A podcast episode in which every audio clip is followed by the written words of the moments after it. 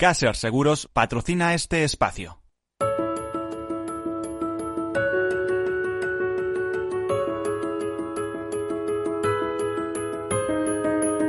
Tercer sector, un espacio para la economía social. Un programa dirigido por Miguel Benito.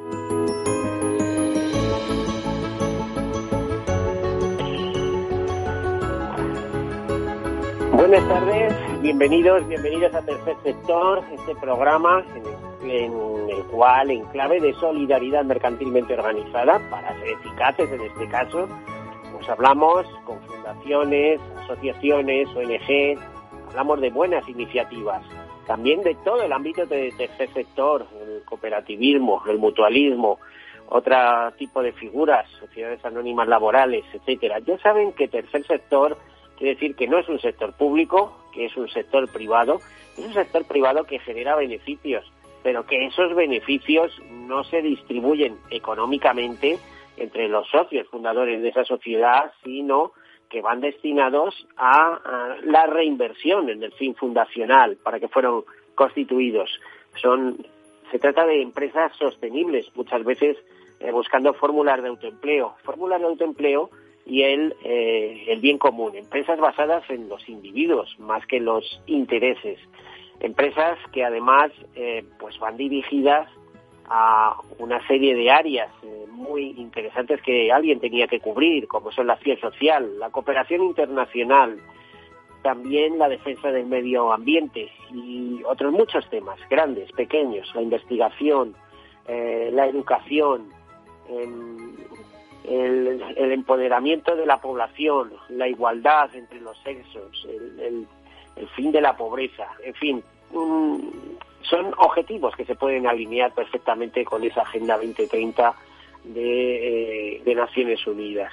Bueno, pues todo esto es tercer sector, es un sector eh, amplio, es un sector eh, que también se habla, tiene una parte importante, tercer sector social, hay que ahí nos estaríamos refiriendo fundamentalmente a asociaciones, fundaciones y ONGs. Es un sector que agrupa más de 42.000 empresas en nuestro país, más de 2 millones de trabajadores, 13 millones de trabajadores en toda Europa, eh, que está representado ampliamente en las instituciones a través de la CEPER, la Confederación Empresarial, de, la Confederación de Empresas de Economía Social, y también por otros, eh, por otros organismos dedicados específicamente al tercer sector.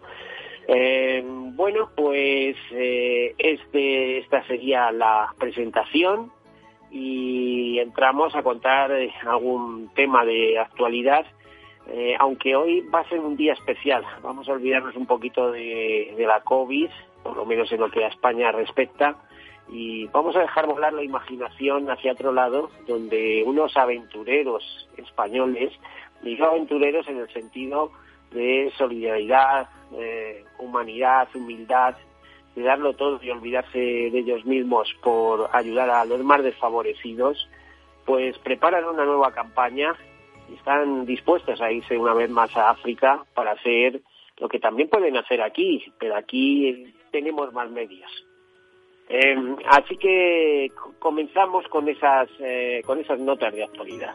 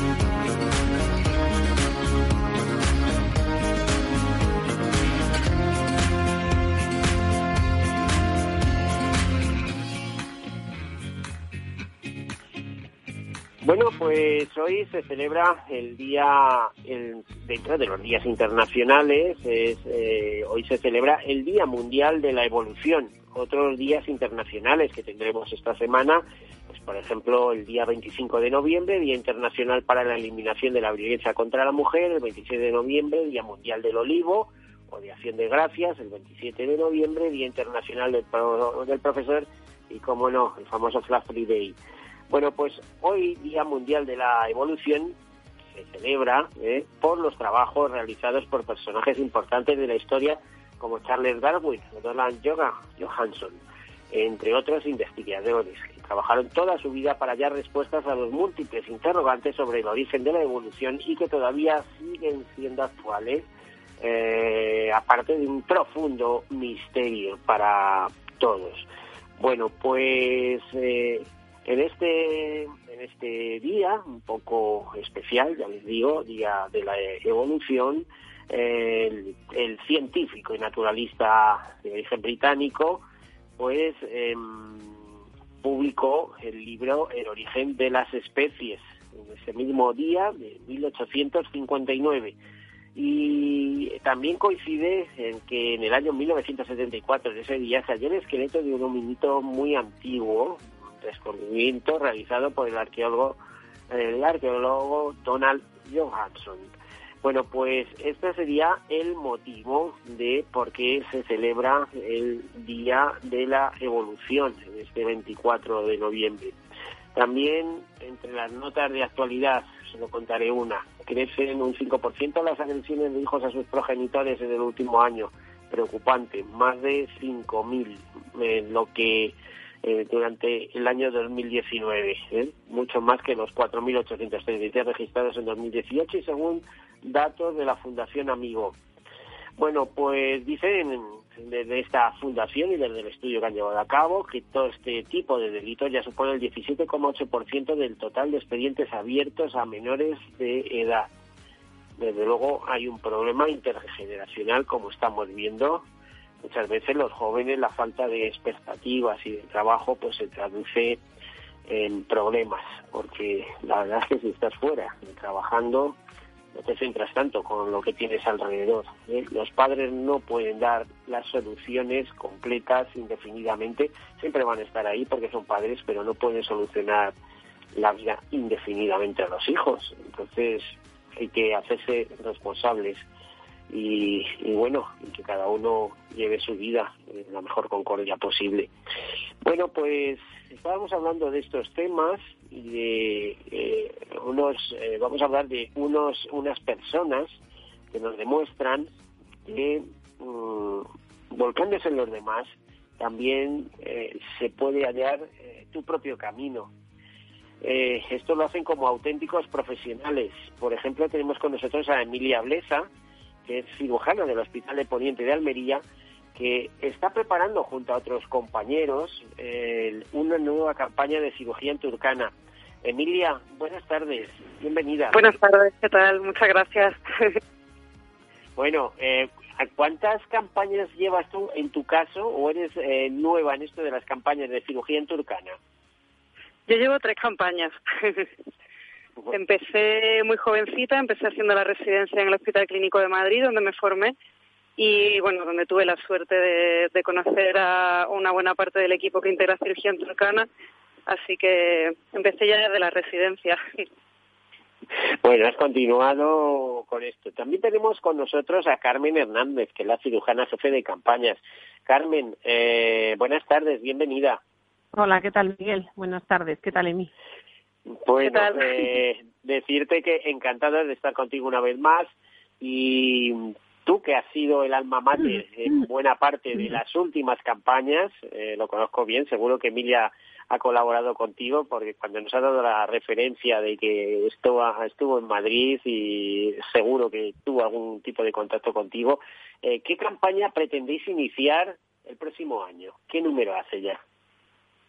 Pues está, ahí, ah, me pillas, creo que es la de número 17. Sí, ahí está, creo que está también por ahí Joaquín, que lo puede confirmar.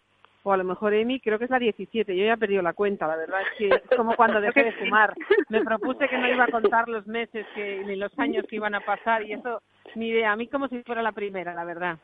bueno, vamos a ver, Joaquín es el responsable de, logística y entrará dentro de un momento eh, porque eh, estamos haciendo esto, este programa ya sabéis con eh, con la virtualidad que suponen las redes de comunicación, ¿no?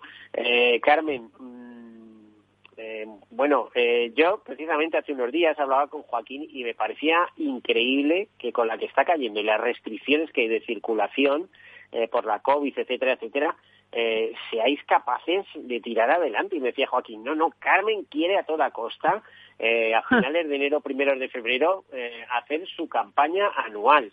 Carmen, eh, tan fuerte te, te, sientes, tanto te llama el, el, el, ir a un lugar perdido del mundo con 40 grados, con arañas mortales, con, eh, no sé, la última vez que me comentabais algo como anécdota, que se habían comido un cocodrilo a un cooperante, un cocodrilo en lago Toscana, es decir, ¿qué fuerza te lleva a, a, a, a, organizar una nueva campaña y estar dispuesta a, sacrificar unos días olvidándote de, de familia y de todo por, por, por ir con tus queridos turcanos.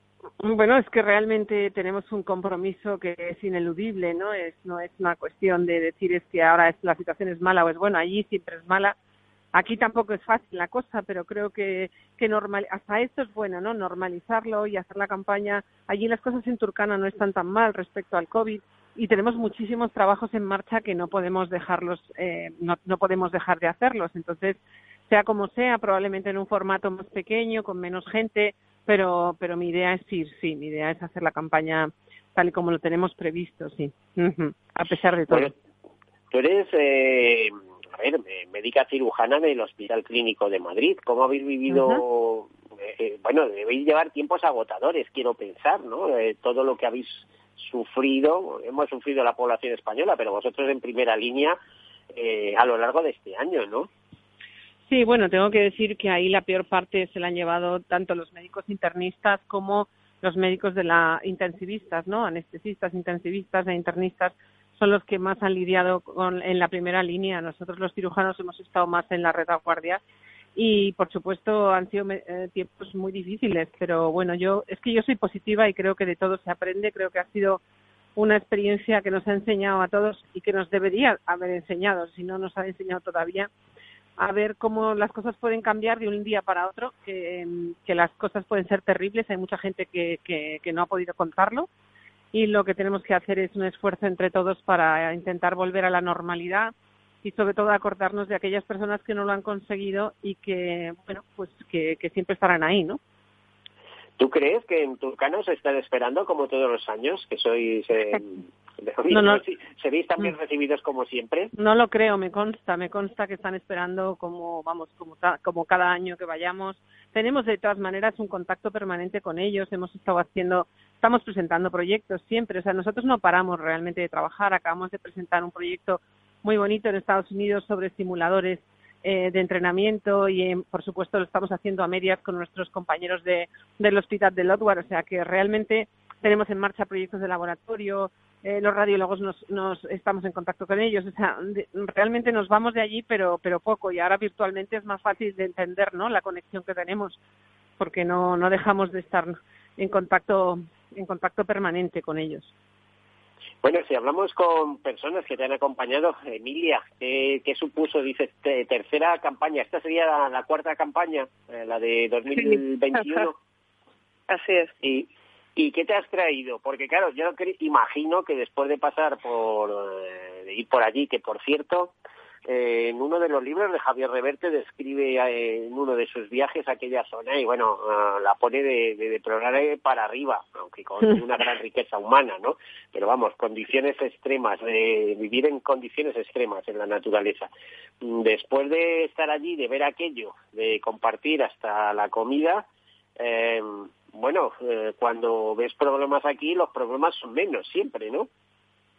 Sí, efectivamente. La pregunta es muy buena de qué nos traemos porque muchas veces lo comentamos, traemos más de lo que dejamos allí porque realmente ellos te hacen un feedback en, en cuanto a emociones, en cuanto a lecciones de vida, de supervivencia, de capacidad que tiene un valor incalculable para nosotros. Nosotros vamos a ayudar y muchas veces nos traemos mucha más ayuda por parte de ellos que, que la que podemos dejar allí.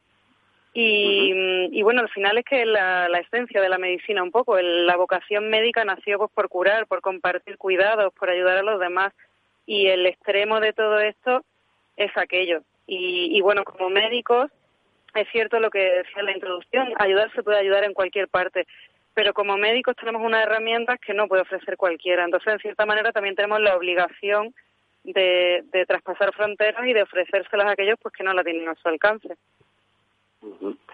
Bueno, eh, a ver, con nosotros también está Joaquín Vázquez, que es eh, logista y que nos ha perdido una, una campaña en compañía de Carmen. Joaquín, mm. eh, mm. buenas tardes. ¿Qué tal? ¿Cómo estás? Pues estoy bien y contaba el caso de que hablaba contigo y me alucinaba un poco, decía, no, no, Carmen va casi seguro, vamos, o sea, es que ha dado instrucciones de que hay que organizar la campaña Además, creo que tenéis unos problemas eh, logísticos en el sentido de cómo se recauda fondos en la situación que estamos ahora. Eh, ya sé que os pagáis vuestros billetes, etcétera, etcétera, pero ¿qué se puede hacer para que alguien os eche una manita y podéis ir adelante y hacer esas, eh, no sé, montones de operaciones. No sé cuánta gente supervisáis y no sé cuánta gente operáis, pero sé que son centenares. pues mira, el año pasado casi mil, casi mil personas se vieron en consulta y se operaron a más de 300, o sea, un montón de gente, es un montón de gente a la que le, a la que le arreglas la vida, ¿no? Pero bueno, pues ahora lo que preguntabas en cuanto a, a, conseguir fondos, pues sabemos que es un momento súper complicado para, para poderlo hacer porque pues todo el mundo está con la vista puesta en los problemas que tenemos aquí y, poner la vista allí pues es difícil, ¿no? En cualquier caso, estas últimas semanas desde que hablé contigo, hace 10 días así hemos tenido alguna algún movimiento así fantástico de, de alguna donación que nos que nos ha llegado y bueno, quieras que no es un, un poquito así de aire de aire nuevo. Pues anima, anima, porque me parece que el más pobre de España es el más rico de en Turcana, poco más o menos, ¿no? Eso, eso sin duda, eso sin duda. Pero bueno, yo entendemos entendemos perfectamente que, que no es el mejor momento para, para estas cosas porque todo el mundo está mirando más a, lo que tiene cerquita de su casa que a lo que tiene a, a 7.000 kilómetros de aquí. Bueno, eh, Carmen, em, eh, en algún programa nos has contado cuál fue la razón por la que tú te implicaste eh, personalmente. No fuiste la primera en iniciar estos viajes, pero sí has sido la, leal continuadora y además vocacional, con un libro precioso por ahí, además que tienes escrito sobre tu experiencia de, las distintas campañas. Em, ¿Cuál era esa razón? Eras médicos y querías ayudar al mundo, ¿no? Bueno, yo, cada uno tiene su razón, ¿eh? Cada uno eh, viene a cirugía en Turcana y cada uno es de su padre y de su madre, eh, cada uno tiene su religión, su creencia política, su partido de, su equipo de, fútbol y, aquí nadie le, a nadie se le pregunta esto, ¿no? Es, compartir, todos sí que es verdad que compartimos la inquietud por, bueno, por la aventura y sobre todo por la aventura de aventurarse en las vidas de los demás, ¿no? en este caso desde el punto de vista de la salud pero también desde otros muchos puntos de vista, ¿no? Acercarse a otro pueblo, acercarse a otra realidad, creo que lo que hace es enriquecer la, la tuya propia, ¿no? Y te y además eh, muestras un ejemplo que creo que es muy bueno, ¿no? A tus hijos, a tus amigos, a tus a tus propios compañeros de trabajo. Y poco a poco, sin darte cuenta, pues el mundo va enfocando eh, su mirada y sus pasos hacia hacia un mundo más justo, más equitativo y más global. Entonces creo que que bueno, eh, todo lo que no hacemos nada por amor al arte, todo lo que hacemos lo hacemos porque nos gusta o porque nos beneficia y esto es, es esto, ¿no? Esto es un gusto, es un beneficio, es una manera, por eso te digo, no sé cuántas campañas llevo porque tampoco sé los días que llevo casada, porque las cosas que te hacen feliz no las cuentas, no son así, pasan corriendo y luego te das cuenta de lo, de lo rápido que se va la vida, pues esto es igual, hay que disfrutarlo mucho porque es un auténtico placer estar allí con ellos.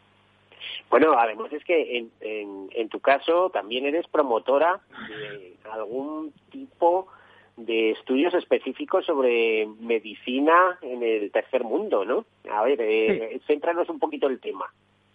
Bueno, como médicos también, no solo somos, eh, no tenemos una, solo una parte asistente, la tarea de un médico es muy, es muy rica, eh, tenemos una parte muy importante eh, que volca nuestra actividad en proyectos de investigación y ahí en Turcana, pues imagínate, está todo por hacer, entonces hemos ido viendo cuáles son las, la, hemos ido conociendo la salud de estas personas y hemos ido andando en sus problemas e intentando buscar soluciones. Entonces hemos desarrollado líneas de trabajo, por ejemplo, con enfermedades muy prevalentes allí, muy importantes, como puede ser las enfermedades de transmisión sexual, el virus del papiloma, que tanto afecta a las mujeres, enfermedades olvidadas como el pie de madura. Hemos desarrollado un proyecto de telemedicina. No sé, eh, hemos, hemos volcado mucho eh, nuestro proyecto en, las, en la investigación y en, y en, y en ser una fuente de soluciones, ¿no? Y hacer que eso en el futuro les fortalezca su sistema de salud. Y además en la docencia también. O sea, hemos, hemos cerrado el círculo incorporando no solo residentes, como decía Emi, sino también alumnos de, de la Universidad de Medicina y de otras universidades. Y ha sido pues eso es un proyecto muy en eso muy innovador porque pocos proyectos de cooperación donde van profesionales aceptan eh, alumnos no gente en formación. Y nosotros este año por ejemplo nos hemos llevado nueve alumnos de medicina que no está nada mal bueno, y que han venido encantados. Me la juego. Me juego bueno, bueno, Muchos no han venido aquí porque los había de todas partes, los había de Sevilla, incluso gente de Estados Unidos, de Pittsburgh y, otros de Madrid. Y entonces ha sido un. Han venido, sí, yo creo que han venido muy, muy contentos y cargados, además de muchos trabajos que, que están publicando y que están, y que están haciendo rodar por el mundo científico. Bueno, Carmen, Emilia, Joaquín, vamos a hacer una breve pausa eh, con, porque nos llegan, nos llega el momento de hacer algunos mensajes o de transmitir algunos mensajes publicitarios y de otro tipo. Y enseguida continuamos, seguimos hablando sobre la próxima campaña de cirugía en Turcana. Luego nos centra en las fechas, exactamente. Eh, una breve pausa, sí. Ahora.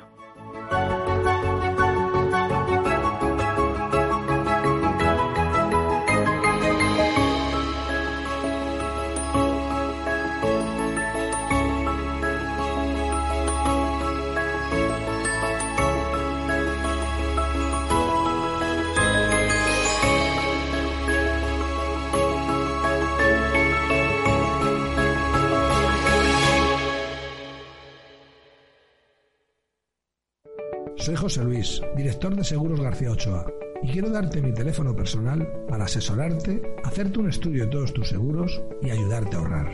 Toma nota, 679 48 20 40. Repito, 679 48 20 40. Mi compromiso, estar más cerca de ti. José Luis García Ochoa, Premio Empresario del Año Fedeto 2019. Seguros García Ochoa, comprometidos con las personas. Usamos algoritmos y programas de inteligencia artificial muy complejos para poder ofrecerte un modelo de inversión así de sencillo. En Finanbest solo ganamos si tú ganas primero, tal cual. Conoce todas las ventajas del Result Investment. Tienes mucho que ganar. Finanbest, tú ganas. Tu radio en Madrid 105.7, Capital Radio. Memorízalo en tu coche. Disfruta de la mejor cocina gallega en Montes de Galicia. Todo un clásico moderno en el barrio de Salamanca. Disfruta de la variada dieta atlántica, de las mejores carnes y pescados tratados con respeto y transparencia y regados con una de las mejores bodegas de la zona. En grupo, en familia o en pareja, Montes de Galicia te ofrece el espacio perfecto en cada ocasión. ¿Sabes cuál es el mejor dial para escuchar Capital Radio?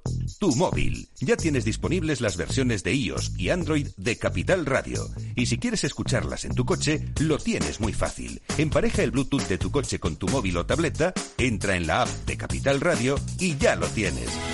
Escucha Capital Radio en digital. Y si te preguntan qué escuchas, no lo dudes. Capital Radio.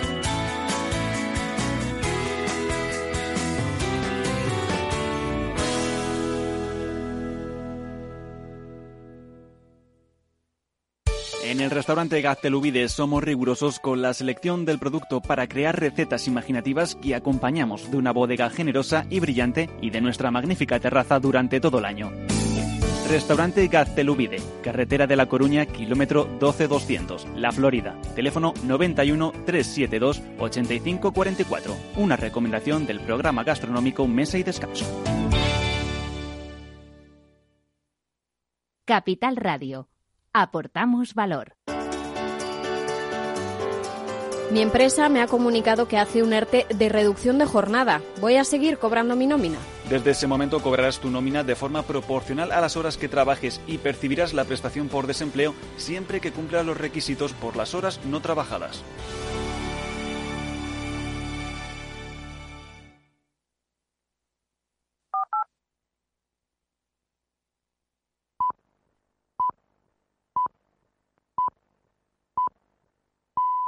Tercer sector, un espacio para la economía social. Un programa dirigido por Miguel Benito.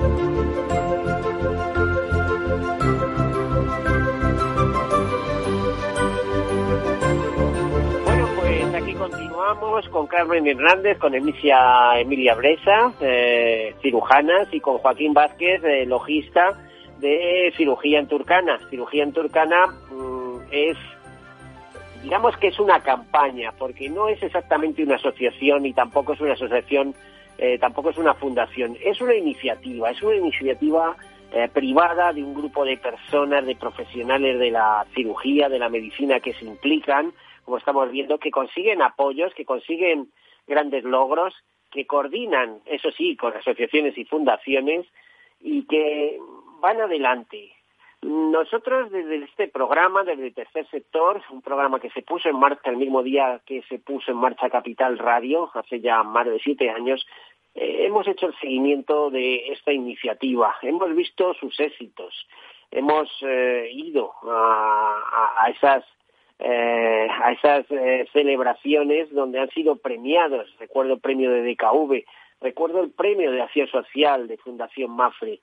Eh, en fin, Turcana es una referencia y, y, cirugía Turcana más todavía. De hecho, alrededor de todo este movimiento hay personas que a las que llaman turcaneros, eh, Joaquín es una persona entregada, eh, logista. ¿Qué hace un logista? Bueno, pues desde eh, conseguir fondos a proveer todo tipo de materiales eh, necesarios y también ayudar en el desplazamiento de los turcanos. Eh, no sé si me equivoco, Joaquín. ¿eh? Carmen Hernández en Villablesa, Joaquín Vázquez, bienvenidos de nuevo. Continuamos. Joaquín, eh, uno de tus problemas o de los problemas de, en estas campañas es acercar a gente muy dispersa en un territorio muy amplio, eh, ir a buscarlos para diagnosticar y tratarlos, aunque creo que bueno ya están medio diagnosticados cuando llegamos allí, ¿no? previamente, esas fueron una de las cosas que hace, hace ya muchos años pusimos en marcha que, que nos ha hecho eh, ser muchísimo más eficientes, ¿no? Que es el hacer un, un screening previo a nuestra llegada por parte del, personal del hospital que trabaja con nosotros, al cual pagamos por, por hacer esto. Esto tiene que también que estar claro, ¿no? Que no pensar que llegas allí y que los turcana, eh, los enfermeros o la gente que está trabajando allí va a trabajar gratis. No, a la gente hay que pagarla para que trabaje con alegría, porque si no uno se cansa de lo hacéis con fondos de, que salen de, de, estas campañas de cirugía en turcana. Claro, claro. O sea, si tú quieres ser eficiente, tienes que, hacer que las cosas funcionen. Para que las cosas funcionen, tú no puedes ir a un sitio en el tercer mundo ni en ningún otro sitio, tener a un señor trabajando o a un enfermero que trabaja normalmente cuatro horas al día y tú le tienes 16 y que lo y pretender que lo haga gratis, ¿no? Vamos, lo que se les paga no es no es ninguna eh, barbaridad, como te podrás imaginar, pero hay que recompensar por el esfuerzo que hacen, como en cualquier sitio. ¿no?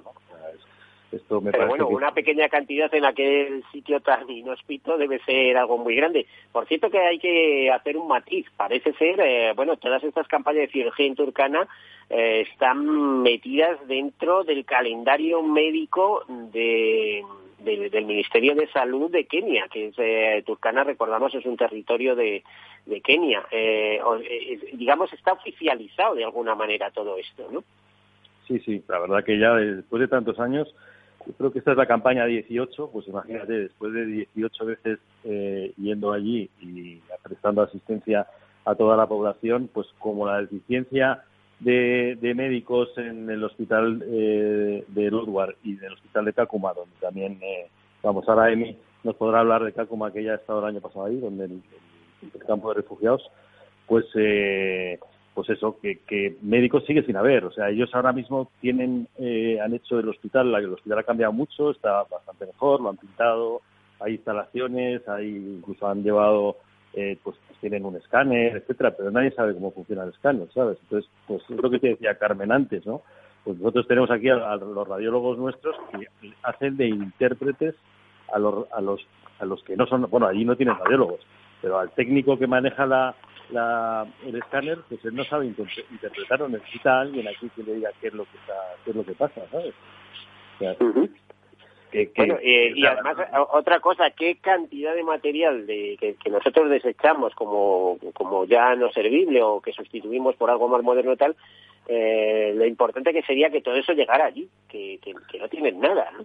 Sí, pero, pero, pero cada vez eso es más complicado, porque las trabas que pone también después el gobierno de Kenia para meter cualquier cosa ahí es tremendo, ¿sabes? Entonces, eh, a veces es complicadísimo porque te cuesta más el collar que el perro, ¿no? Es decir, bueno, voy a mandar... O sea, que es preferible con dinero ir allí y comprarlo, adquirirlo como sea. Bueno, nosotros, nosotros directamente, o sea, nosotros realmente es que no, no utilizamos el, el material que nosotros necesitamos, lo compramos allí. Eh, en, Kenia. O sea, nosotros compramos en Nairobi todos los medicamentos y todo el material quirúrgico que se necesita y, bueno, pues sí que sí que llevamos cosas de aquí de trauma, alguna cosa así, pero el resto lo compramos allí porque es muchísimo más fácil mucho y más barato, ¿eh? y mucho más barato. Se compra allí y se queda allí, lógicamente. Se compra allí y se queda allí, claro, claro, claro. Pero es que pues, eso, eh, antes el, el, el coger y llevabas aquí un montón de, cosas desde aquí que luego eh, tienes problemas en la aduana, no te dejan pasar, esto no sé qué, hay que pagar por lo otro, no merece la pena, o sea, es que al final es más más útil, más rápido el, comprarlo en, los almacenes que hay ahí que se dedican a esto y ya está, no, no hay más. Eh, Joaquín, eh, ¿este año alguna necesidad especial habéis detectado? ¿Lo vais con algún planteamiento específico? Bueno, allí lo que, lo que las, necesidades siguen siendo eh, muchísimas en, todos los sentidos, ¿no? Pero la traumatología es posiblemente el, campo donde más necesidad hay de todo, porque ahí, eh, bueno, primero no hay traumatólogos, segundo no tienen ningún tipo de material para poder hacer absolutamente ni ninguna operación, ¿no? Entonces, pues está es, es en ese campo en el que en el que vamos a incidir un poco más. Bueno, vamos a, continuar hablando con Carmen, la cirujana jefe de estas campañas.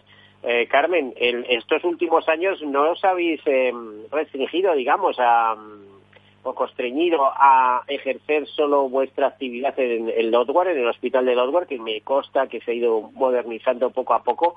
18 campañas, eh, ya os digo que a partir de hace como siete años que que tuve conocimiento de, vuestra actividad. Mm, en estos siete, siete últimos años, por ejemplo, mm, se ha modernizado mucho y además me consta también que habéis estado prestando eh, atención médica especializada, incluso cirugía en los campos de refugiados, a veces con heridos de bala incluso, ¿no? Carmen. Bueno, si Carmen está, Emi te puede contestar ahí. Bueno, me he quedado en vacío. Nada, yo, yo colaboro con la contestación. Pues todo surge a raíz de, de, las campañas móviles. Nosotros, aparte de tener nuestra sede en Logware, hacemos salidas puntuales con equipos médicos, generalmente cirujanos, anestesistas, ya acordadas para valorar una serie de pacientes en zonas concretas, en las que bueno pues se considera que por distancia es difícil traerlos y que podríamos también aportar soluciones en un futuro. Uno de estos puntos pues ha sido eh, el, hospital de Kakuma, concretamente de la misión del Kakuma. Y junto con él pues hemos tenido también alguna incursión en el campo de refugiados. Entonces, es cierto que son dos conceptos diferentes. El hospital de Kakuma es una misión que pertenece pues un poco más a la sanidad estrictamente keniata, mientras que el campo de refugiados pues es verdad que atiende a personas de todas las nacionalidades, con otro tipo de subvenciones y de soportes y con incluso unas instalaciones pues bastante mejores que las que hay cruzando el muro y encontrándote el hospital de la misión de, Kenia. Pero efectivamente hemos estado trabajando en los dos sitios, sí. A ver, Emilia, Joaquín, más de una vez que habéis contado el hecho de que llega un camión a, donde estáis vosotros y os bajan una serie de heridos de bala de enfrentamientos que ha habido. Eh, esto sí, bueno, esto, esto pasó, esto pasó eh, en un par de campañas. Hace tiempo que ya no, bueno, a veces te encuentras con alguna situación de ese tipo, ¿no? Pero lo de los camiones, aquello que eso fue dantesco, eso, eso ya hace mucho tiempo que no ha, que no ha vuelto a pasar. Bueno, afortunadamente. Eh, Carmen, eh, continuáis con vuestros estudios, ¿no? Pues bueno, la primera pregunta que todavía no hemos contestado, no hemos respondido, ¿qué fechas concretas estáis manejando para trasladaros a, a Kenia y a Turkana? Pues depende, depende un poco de, como te ha dicho Joaquín, es muy importante para nosotros el, el poder haber captado a los pacientes con tiempo. Entonces, como no se, no se ha hecho esto durante los meses de octubre, noviembre, que es cuando lo solemos hacer, tenemos que ver realmente cuánto tiempo tenemos para poder haber seleccionado pacientes y ver qué tipo de pacientes y ver qué equipo necesitamos. Necesitamos mm, saber qué, profesionales tienen que ir. Entonces, la idea sería hacerlo en febrero, pero si hay que retrasarlo un poco no pasa nada. Otras veces hemos ido en mayo, no, pasa nada. O sea, la idea es hacerlo a lo largo de los primeros meses de, este año 21. Eh, ¿Interesa más eh, ir en esa época, bueno, no sé si sería en otras partes de África a lo mejor es la época de lluvias o, ojalá. ojalá ojalá. temo que el clima es tropical y despiadado no, no, es tropical es un es un clima eh, sol sol sol no, llueve. es verdad que, que hay veces que sí que hay lluvias con el cambio climático que incluso son torrenciales y, y son más perjudiciales que otra cosa. sí. El año pasado, sí vamos es un, año un clima muy seco. sí Pero bueno, eso no es normal. El año pasado? El año pasado es que no paró de llover. en todas, en todas las, las dos semanas que estuvimos no paró de llover. Eh, bueno, hay, desde luego... Pues no, se sabe qué es peor, ¿no? Porque a ver dónde te refugias con, con esas lluvias y bueno, esta gente que, vive en esos cabañas. Qué bien que llueva. Es que ellos no están preparados para que llueva, porque ellos viven en unas cabañas que no tienen ningún tipo de impermeabilización. O sea, que es que empieza a llover y les cae todo el agua encima. Estaban congelados. Los veías a los pobres eh, allí en el hospital congelados, pero congelados como si estuvieran aquí en Navacerrada a 5 bajo cero. ¿eh? O sea que les está impactando también el cambio climático, de alguna manera. absolutamente, vamos. Y más cosas porque yo he leído que se están haciendo trabajos en algún país más al norte eh, sobre el río que nutre el lago Turcana y que eso con el tiempo va a tener impacto y va a implicar eh, una pérdida de superficie, incluso la posible desertización de ese lago con perjuicios para esta gente que, que está sentada en las, eh, en las mediaciones, ¿no? en, las, en los alrededores del, largo, del lago Turcana. Sí. sí, efectivamente, así es. los trabajos que se están haciendo en el río Homo puede ser, bueno, ahí ya sabes que siempre hay con eso hay conflictos, pero vamos, sí que es una cosa que efectivamente, mm, sí. sí, nunca es fácil, ¿eh? Para los que no tienen nada nunca es fácil. Y, y el cambio climático, como decían eh, Joaquín y, y Emi, es terrible en los países. Además, eh, cuando cuanto más pobre es un país, más más sufre las consecuencias de estos desastres, a consecuencia de, pues eso, lluvias torrenciales, luego sequías, luego tal. Es bastante bastante pavoroso, sí. Mm. Carmen, ¿y cómo puede tener tanta fortaleza esta, estas personas, esta raza? ¿Cómo pueden tener tanta fortaleza cuando, eh, por ejemplo, su alimentación es muy precaria? ¿eh? Es decir, su leche de cabra, su té y, y no sé si una serie de semillas, en fin, pero hmm. no ni muy variada ni muy abundante. Sí, no, es una alimentación completamente basada en en, en, básicamente en, los, en, las, en las harinas, en las, en las em, o sea, no, no, toman proteína. Entonces, yo no, no creo que es que sean muy fuertes, es que sobreviven, ya lo dijo Darwin, los más fuertes. Entonces, mm, pero tampoco sobreviven mucho porque realmente la esperanza de vida en Turcana está en torno a los 57, 58 años. O sea que, que la vida es muy corta, no solo por, por la, la, situación precaria de alimentación, sino porque además arrastran muchas enfermedades que les debilitan, como la malaria, como la tuberculosis, como el SIDA, etcétera, etcétera. Entonces, eso hace que realmente el que sobrevive es porque tiene una, una calidad espectacular. ¿eh? Bueno, eh, a ver, Carmen, no, no quiero entrar en debate porque tú eres eh, profesional de la medicina y sabes mucho más que yo pero no te creas que en Rusia la esperanza de vida es mucho más elevada, por ejemplo, para los hombres y es por otras razones, ¿no? Eh, como el vodka. Claro, claro, cada, cada, cada situación tiene sus porqués y esto, pero vamos, en este caso es así, o sea, son eh, están eh, expuestos a muchas enfermedades infecciosas y allí no se mueren de un tumor porque no les da tiempo a, tener ese, esos años de vida, o sea, se mueren pues eso de un traumatismo o de una infección o de, de, otro tipo de cosas, ¿no? En una diarrea, los niños, las causas más frecuentes de muerte allí siguen siendo las enfermedades respiratorias y las enfermedades digestivas, diarreas, neumonías y demás son lo que es de lo que un turcana muere. Mm. ¿Qué habéis mm. aportado vosotros con, vuestra cirugía y con vuestra eh, eh, buena supervisión de, la población en términos generales? Porque imagino que llegáis por allí y se ponen en fila a, a, que los valoréis en muchos casos, ¿no? Sí, no, claro, no. Eh, ellos lo que hemos aportado es un, es un sistema de confianza, básicamente, ¿no? O sea, ellos confían en que hay un servicio externo, porque al final nosotros somos eso, ¿no? Somos unos mercenarios en la salud eh, van allí cada, cada año o una, una o dos veces y les ofrecen algo que ellos no tienen. Estas intervenciones en salud, sobre todo de cirugía y anestesia, ya se han demostrado útiles hace mucho tiempo para mejorar la salud de muchos pueblos que de otra manera están desasistidos. Y por eso, eh, por eso estamos allí, por eso ellos no reciben, como dices tú, en fila, porque saben que cuando llegan los españoles eh, las cosas van, van, van bien. Tactaris Musumus. ¿Eh? ¿Te has planteado escribir algún libro más del que ya tienes editado sobre esto? En cuanto me... Sí, sí, hay que escribir miles de... Ah, bueno, hemos sacado otro libro, Joaquín te lo puede contar.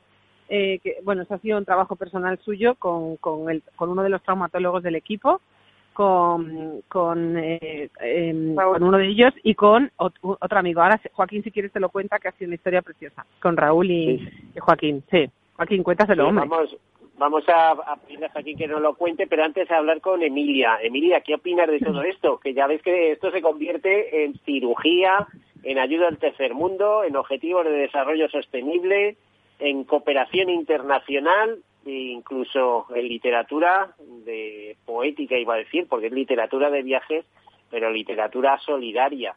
¿Qué opinas de todo esto, Emilia? Pues que, que al final es a donde tiene que evolucionar el mundo, ¿no? A seres humanos ayudando a seres humanos eh, lo que decía Carmen, más allá de la salud, a ellos se les aporta una ilusión por un futuro, un que vean que hay compromiso, que no están solos, que, que algo mejor puede llegar a venir. Y, eso es mucho más que, nuestra aportación solamente como médicos. Entonces, y esta es la manera en la que tiene que crecer en, todas sus vertientes, en, en, permitir que todo el mundo lo vea, colabore. Ahora estamos en un momento pues en el que la pandemia la sufrimos nosotros, por desgracia, a nivel emocional pues nos está golpeando muy fuerte, saldremos de ella, pero bueno, quizás luego sea un buen momento para reflexionar y pensar en las personas que viven en pandemia toda su vida, en la pandemia del hambre, de la sed, de enfermedades que aquí ya ni existen. Y bueno, quizá pues, pues sea un buen momento para, para empatizar y acordarnos también un poco de ello. Emilia, ¿tú crees que con el temor que hay respecto al contagio, etcétera tal, bueno, que una conferencia sobre Turcana cercana con vosotros, ahí comentando lo que habéis visto con imágenes, lo que vivís cada año, etcétera, no te dejaría absolutamente distraído, vamos, es decir, te, te nublaría el cerebro por un momento diciendo, jo, y yo me quejo, ¿no? Estamos aquí pues probablemente, ¿no? Como dicen, mal de muchos consuelo de tontos, pero efectivamente es importante hacer recordar que aunque creamos que estamos muy mal, hay gente que está peor y, y además toda la vida, que nosotros llevamos unos meses y hay veces que, que parece que esto no va a acabar nunca y seguro que acabará, pero hay gente que desde que nace hasta que muere su corta vida, lo único que hace es vivir en esta situación de, de pandemia, ¿no? Bueno, y, y, te diría que afortunadamente no tienen televisores, porque si bien como vive el resto del mundo, igual no, no eran tan felices, ¿no? No levantan el ánimo, efectivamente. ¿Tú te vas a apuntar eh, este año? Imagino que sí, ¿no? Pues lo intentaremos, por supuesto. y además dispuesta a, continuar a, a Carmen allá como buenas compañeras. A donde vayan, les seguiremos, por supuesto. Ella fue, por suerte, mi mentora. Yo me metí en esto pues porque una vez que uno entiende el alcance de esto, ve la emoción con la que la gente trabaja por ello, es que es algo diferente. Es, es algo a lo que llega a través de tu profesión, pero que te da unos sentimientos y un feedback completamente distinto. Entonces es que es imposible engancharse. Bueno, y ahora vamos a hablar con Joaquín de ese, ese libro. Eh, a ver, Carmen tiene un libro, no me acuerdo ahora mismo del nombre. Eh, podría, podría Diario de una campaña. Sí, eso es, diario de una campaña. Eh, que por cierto está a la venta eh, como ayuda, ¿no? Incluso los beneficios de ese libro eh, leí en su momento, están destinados a, las distintas campañas de cirugía en Turcana. Eh, Joaquín, ¿y tú te has metido o has abordado la edición de una nueva publicación? Imagino que también mira, la ayuda de Carmen, ¿no? Sí, claro, bueno, vamos, yo, estaba en, el sillón de casa muriéndome con el COVID este de las narices. Y, ¿Y yo qué hago aquí? Tengo que ayudar. Pero hecho polvo, ¿eh? Pero he hecho polvo, he hecho polvo. Y, y, de repente, pues un, un, día así a mediodía me dice, me dice Carmen, mira, me ha mandado esto Raúl y tal, échale un vistazo. Raúl García es... eh, ha estado con nosotros también, sí. Sí, también ha estado Raúl allí. Que le gusta mucho escribir y tal, y tiene algún libro publicado. Entonces, bueno, era, es un relato pequeño, ¿no? Entonces, nada, cogí y ahí me puse con mi dolor de cabeza a, leerlo y me lo leí del tirón, me, gustó bastante. Y entonces digo, bueno, pues este relato, si llamo a mi amigo Ricardo Álvarez, que es un, pintor que hace unas acuarelas que no te lo crees, digo, si este se mete en el lío, aquí vamos a hacer algo súper chulo, ¿no? Total que, bueno, pues le llamé a Ricardo, le dije lo que había, le expliqué, le mandé el texto, lo vio se puso a pintar, también estaba también el, el, confinamiento ayudaba a poder hacer estas cosas que normalmente no tienes tiempo porque usted se ha hecho 26 acuarelas de esta historia. El libro recién lo tenemos, eh, luego bueno, ha habido una amiga que es diseñadora que se llama Sandra, que es la que ha diseñado los de los la escuela de los salesianos de artes gráficas también han participado haciendo la maquetación del libro y por último pues nuestro amigo eh, Luis Heras nos ayuda con la impresión de, esto. Bueno, en fin, hemos eh, él trabaja en Xerox y hemos hecho un, libro que es precioso, que no hemos podido presentar todavía, o sea que no lo tiene nadie,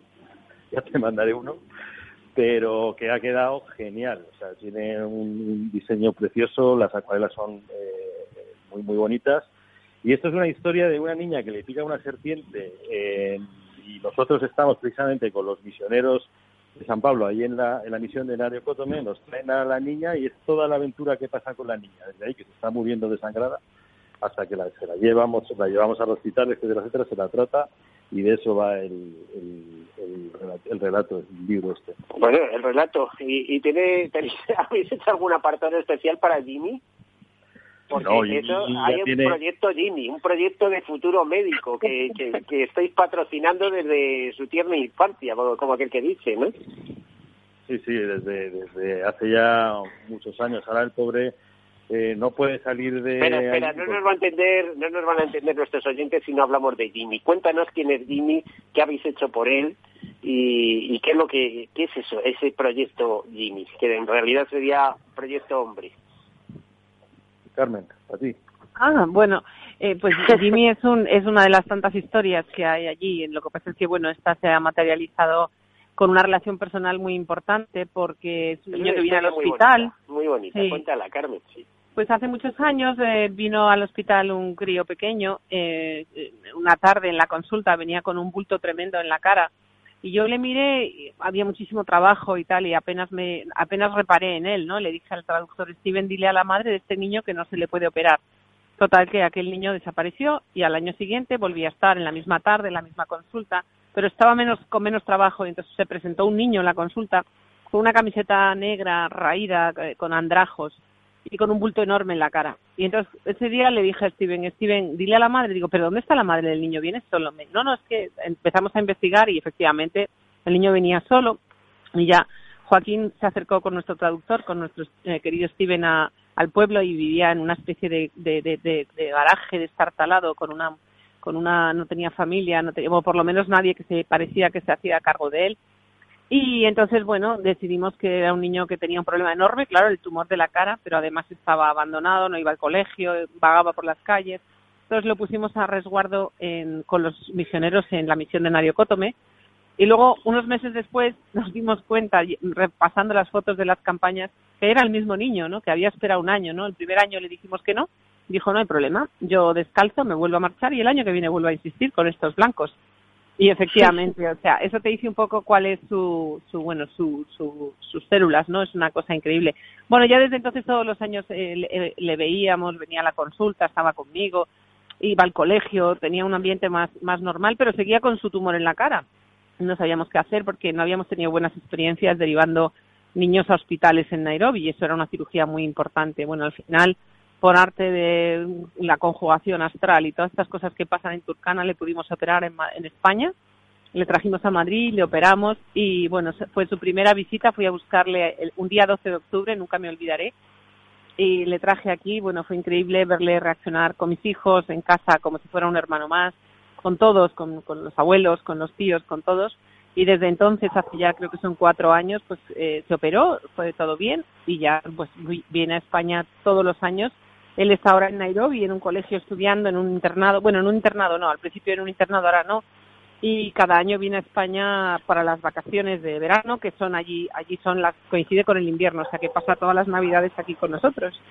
Y es pues uno más, ¿no? Para nosotros es un hijo más y, y nosotros para él pues supongo que somos también algo muy importante. Uh Le habéis cambiado la vida, ¿cómo no vais a hacerlo? bueno, él también nos ha cambiado a nosotros. sí, lo que pasa es que este año directamente les han cerrado los colegios, entonces va, yo no sé, otro un año perdido. Los niños en Kenia, no, no me refiero en Turcana, ¿eh? me refiero en Kenia en general, eh, han perdido casi el año entero y bueno, un desastre. Pero bueno, ¿qué le vamos a hacer? Es lo que hay y hay que adaptarse. Bueno, nos queda apenas un, un minuto, Carmen. Eh, ¿Algún mensaje que se animen a ayudaros con con la financiación, que, que apuesten por vosotros. Sí, el mensaje, lo primero es como decía Emi, que se anime, que, que la gente se anime a esto o a lo que sea, pero que hay que hay que sacudirse ya el, el tiempo de crisis, la tristeza y todas estas cosas y que el mundo es muy grande, sigue siendo muy grande y muy necesitado y como decía también Emi, que me ha encantado, hay gente que vive en la situación que hemos nosotros pasado estos meses eh, constantemente. Entonces, es bueno, es saludable dejar de mirarnos el ombligo, mirar a los demás y participar en algo así nos hace nos hace crecer así que yo animo a todo el mundo que, que por supuesto se acerquen a nuestro proyecto si quieren colaborar con él o que busquen otro proyecto que hay millones de, de cosas por las que merece la pena echar un, granito de arena. Bueno, pues Carmen Hernández, jefe, de cirujana jefe de las campañas de cirugía en Turcana, Emilia Blesa, cirujana del Hospital de Poniente de Almería, y Joaquín Vázquez, logista de las campañas de cirugía en, Turcana. Muchísimas gracias por haber estado aquí con nosotros en este tiempo de radio. Gracias a ti, Miguel. A vosotros. Siempre. Gracias. Un abrazo. Bueno, a todos ustedes, eh, bueno, pues eh, desearles una feliz semana y el próximo martes hablaremos más y por supuesto seguiremos haciendo un seguimiento lejano y radiofónico a los amigos de Cirugía en Turcana. Hasta la próxima semana. Hasta luego. Caser Seguros ha patrocinado este espacio. Escuchas Capital Radio, Madrid 105.7, la radio de los líderes. En Metro de Madrid llevamos más de 100 años observando cada mirada y ahora que solo te vemos los ojos, queremos ver que te sientes seguro. Por eso, desinfectamos diariamente nuestros trenes e instalaciones. Contamos con un sistema automático de control de acceso y aplicamos la apertura automática de puertas. En Metro, miramos por ti. Metro de Madrid, Comunidad de Madrid. Gráficas Naciones. Más de 50 años de experiencia en el sector de las artes gráficas. Apostamos por la última tecnología tanto en impresión offset como en digital y gran formato. Realizamos todo tipo de impresión. Tarjetas de visita, folletos, libros, vinilos, decoración y montaje de stands. Más información en el 91 629 2145 o en gráficasnaciones.es. ¿Harto de tertulias políticas y de quienes lo saben todo? Sube un peldaño intelectual en tu vida y sintoniza la gran tertulia de la economía. Un debate pragmático y sin afinidades que revela las grandes transformaciones de nuestros días, con figuras de gran talla económica como Pedro Esbarz, Ramón Tamames, Francisco Navarro, César Arranz, Hermenegildo Altozano, Isabel Aguilera, Manuel Moreu, Juan José Rubio y Fernando Zunzunegui, entre otros. La gran tertulia de la economía cada mañana a las 8 y 20 en Capital, La Bolsa y la Vida, con Luis Vicente Muñoz.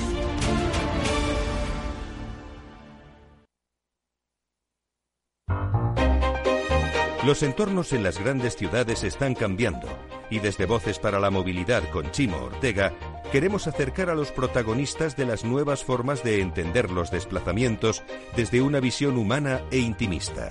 Cada martes a las ocho y media de la tarde en El Balance, Capital Radio. Capital Radio. Siente la economía.